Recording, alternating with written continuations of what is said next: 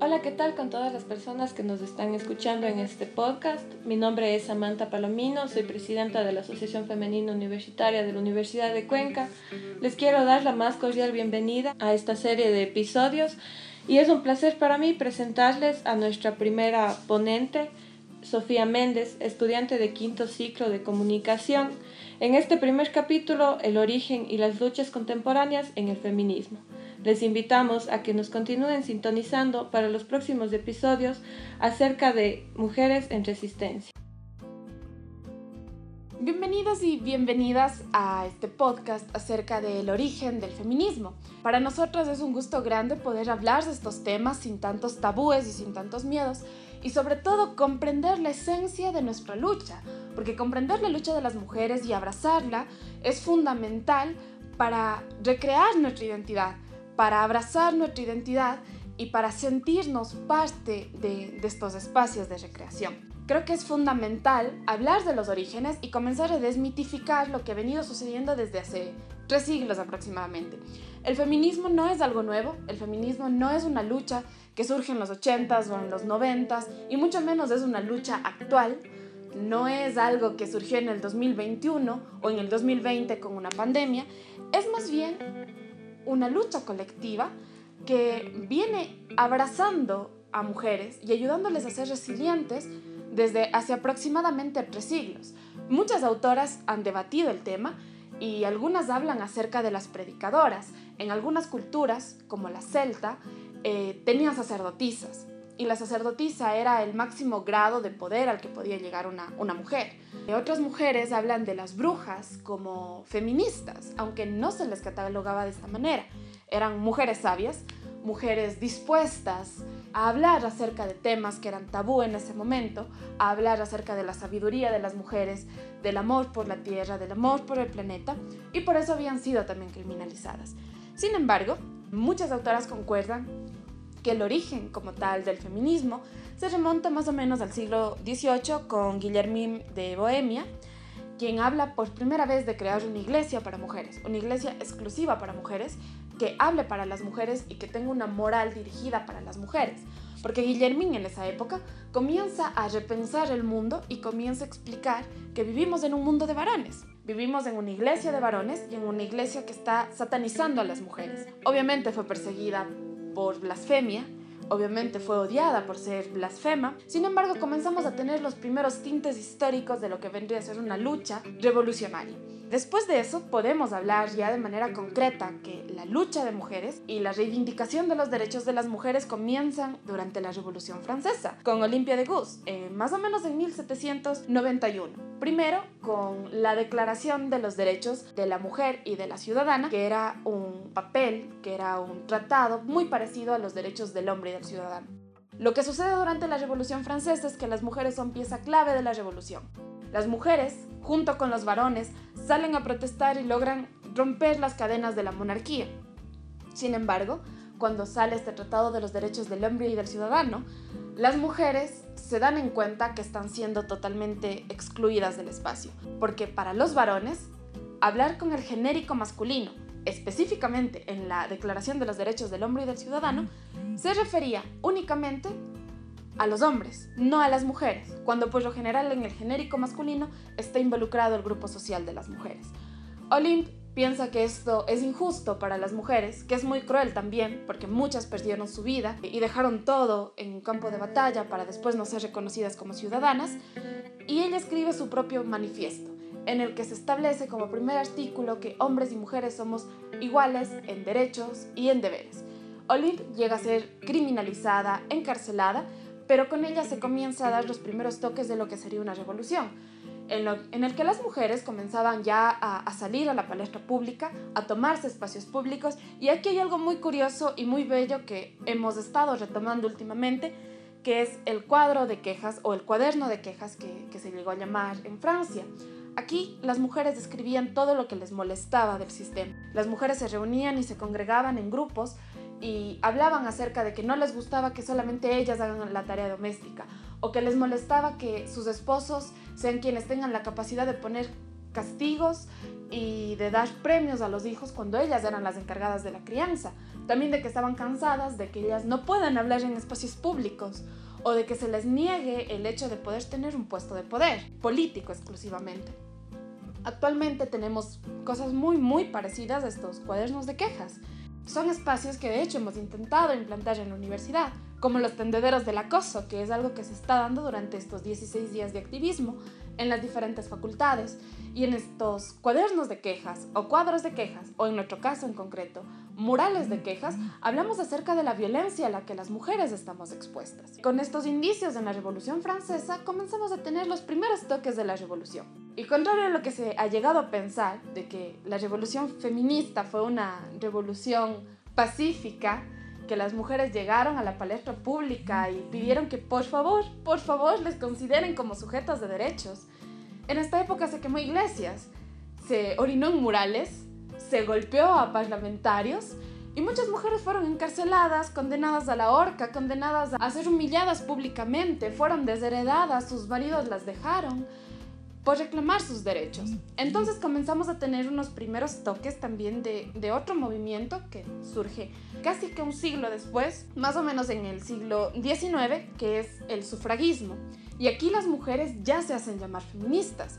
Pero es importante reconocer que el sufragio femenino es un derecho adquirido.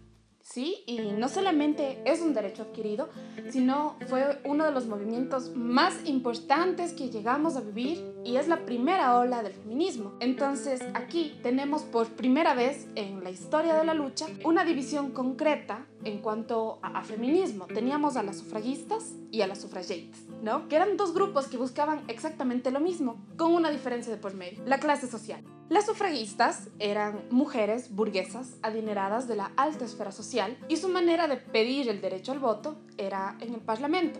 Esto no quiere decir que no se hayan arriesgado. Lo que quiere decir es que pertenecían a un sector social muy privilegiado y buscaban el derecho al voto para las mujeres adineradas de la época, para las mujeres burguesas, no para el resto de mujeres.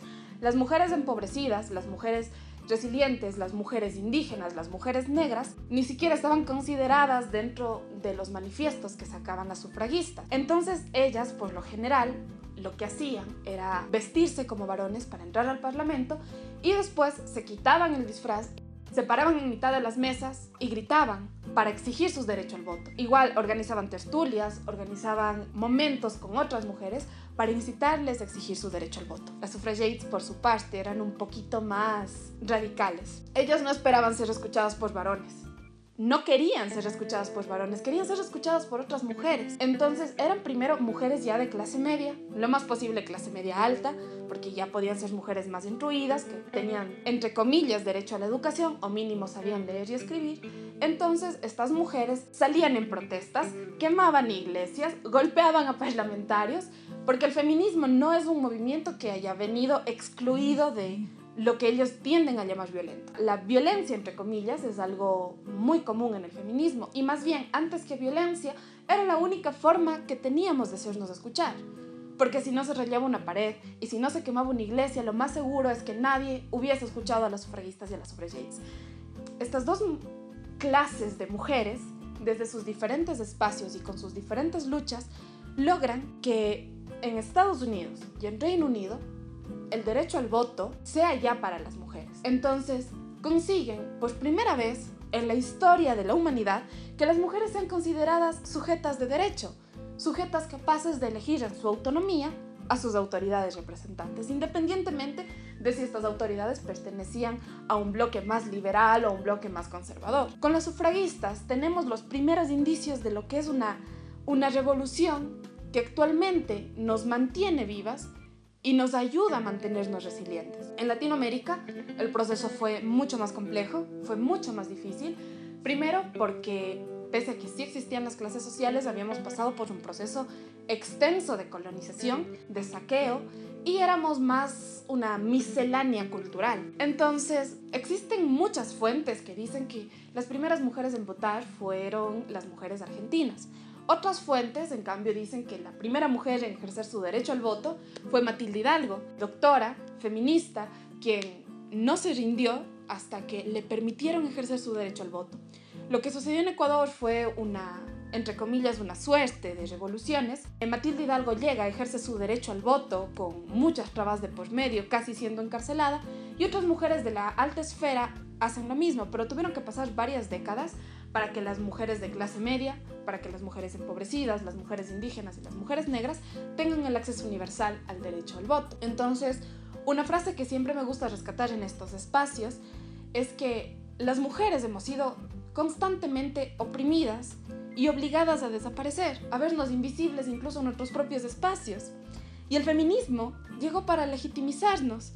El feminismo llegó para abrazarnos y para reconocernos como sujetas políticas, como sujetas sociales, para reconocernos como individuos, porque es muy común para una mujer tener que olvidar su autonomía, tener que olvidar su corporalidad, sus deseos, sus luchas, sus sueños, sus estudios, para dedicarse a un varón o para dedicarse a sus hijos, o para dedicarse a una familia, o para dedicarse a la sociedad, porque incluso las mujeres solteras son catalogadas como solteronas y son obligadas a cumplir de manera rigurosa lo que espera la sociedad de ellas simplemente por ser mujeres. Todos nuestros derechos, absolutamente todos nuestros derechos han sido adquiridos. Y no ha sido una suerte de ir y pedir por favor al Congreso que nos ayude con nuestro derecho al voto o por favor Congreso permítanos estudiar. Ha sido una lucha, ha sido muchas mujeres reunidas saliendo a protestar y mujeres que han sido llamadas locas, que han sido llamadas histéricas, que han sido insultadas, burladas, golpeadas y hasta asesinadas en, en, estos espacios para que nos permitan, por ejemplo,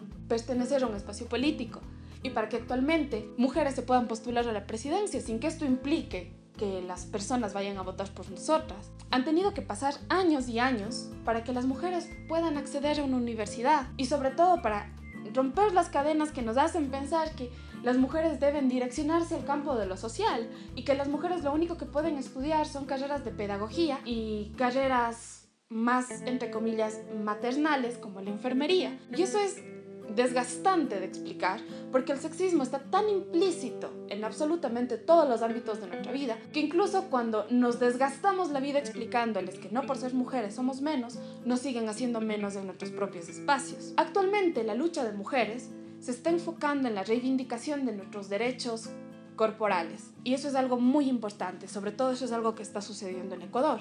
Y actualmente lo conseguimos, conseguimos que el derecho al aborto legal, seguro y gratuito exista para las mujeres que han sido víctimas de un abuso sexual. Sin embargo, no es libre para todas y debemos reconocernos como mujeres en autonomía de nuestros derechos, capaces de elegir si deseamos o no deseamos maternar. También tenemos que luchar contra esa discriminación hacia las cuerpas diversas, porque el estándar nos hace pensar que si no somos delgadas no somos bonitas. Nuestra lucha actualmente está direccionada hacia políticas públicas fuertes que en realidad garanticen nuestra seguridad. Y eso es algo muy importante sobre todo en nuestro país y sobre todo en, en nuestra provincia. Actualmente en la provincia de La Suay es una provincia con altísimos índices de violencia de género y ni se diga de femicidios, de femicidios sumamente violentos que resuenan en todo el Ecuador.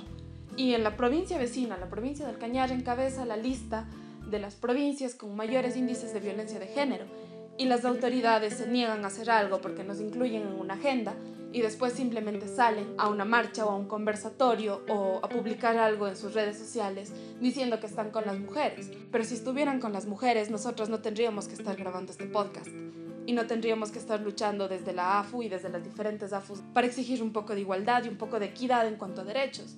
Porque si realmente se preocuparan por nosotras, ni siquiera tendríamos que estar en un movimiento feminista y ni siquiera tendríamos que desgastarnos la vida explicándoles por qué necesitamos luchar. La lucha de las mujeres en la universidad es muy fuerte también porque el patriarcado se sienta a nuestro lado y se burla de nosotras cada que decimos que nos sentimos incómodas por sus comentarios, porque el patriarcado se representa también como ese profesor que nos dice con el perdón de las señoritas y lanza un chiste sumamente machista y misógino acerca de nuestras cuerpas o de la capacidad que tenemos como estudiantes, porque el patriarcado está en un puesto administrativo y mientras a mi compañero le pueden decir licenciado en cualquier lugar, a mí me van a seguir diciendo señorita, porque para ellos yo no tengo la capacidad mental de poder ser licenciada. Porque el patriarcado está allí, sentado a mi lado en el bus, y yo tengo que ponerme a la orilla y poner cara de mala para que no se me acerque tanto. Y nuestra lucha se direcciona a eso, a luchar contra ese monstruo gigante que nos atormenta todos los días y que nosotros llamamos patriarcado. Y ya no le tenemos miedo,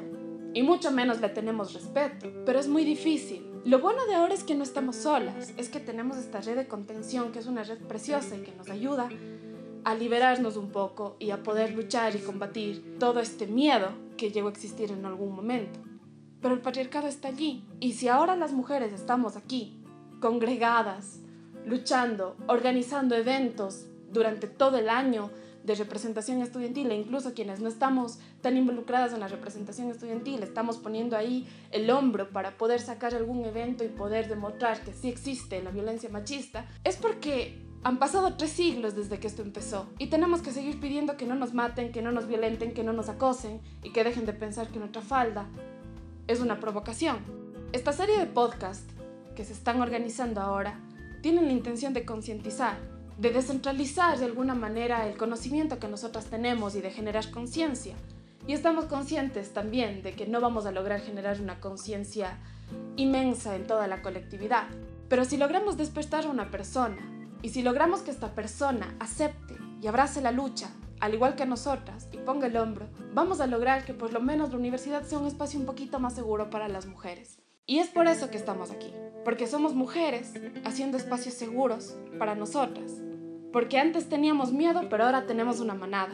Y ya no nos importa que nos sigan tachando de locas. Porque podemos ser locas y, todo lo que quieran, pero las locas no tienen miedo. Las locas salen y protestan y pegan lazos morados alrededor de toda la universidad. Y las locas no se callan. Y es por eso que no nos quieren.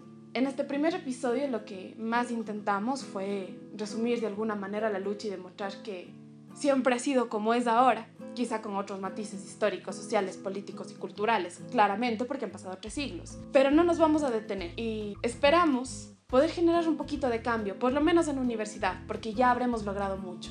Y habremos logrado que los profesionales de mañana rompan un poco estos estigmas sociales. Para cerrar este espacio me gustaría culminar con un poema de una poeta que me gusta muchísimo, su nombre es Gisela López, y el poema titula Abriendo brecha, porque considero que nosotras, quienes estamos involucradas en el activismo o quienes de alguna manera abrazamos la lucha feminista, seguimos abriendo brechas. Abriendo brecha. Andamos abriendo brecha, apropiándonos de nuestro nombre, de nuestra agenda, de nuestra edad, atesorándola, asumiendo los cambios, cambiando.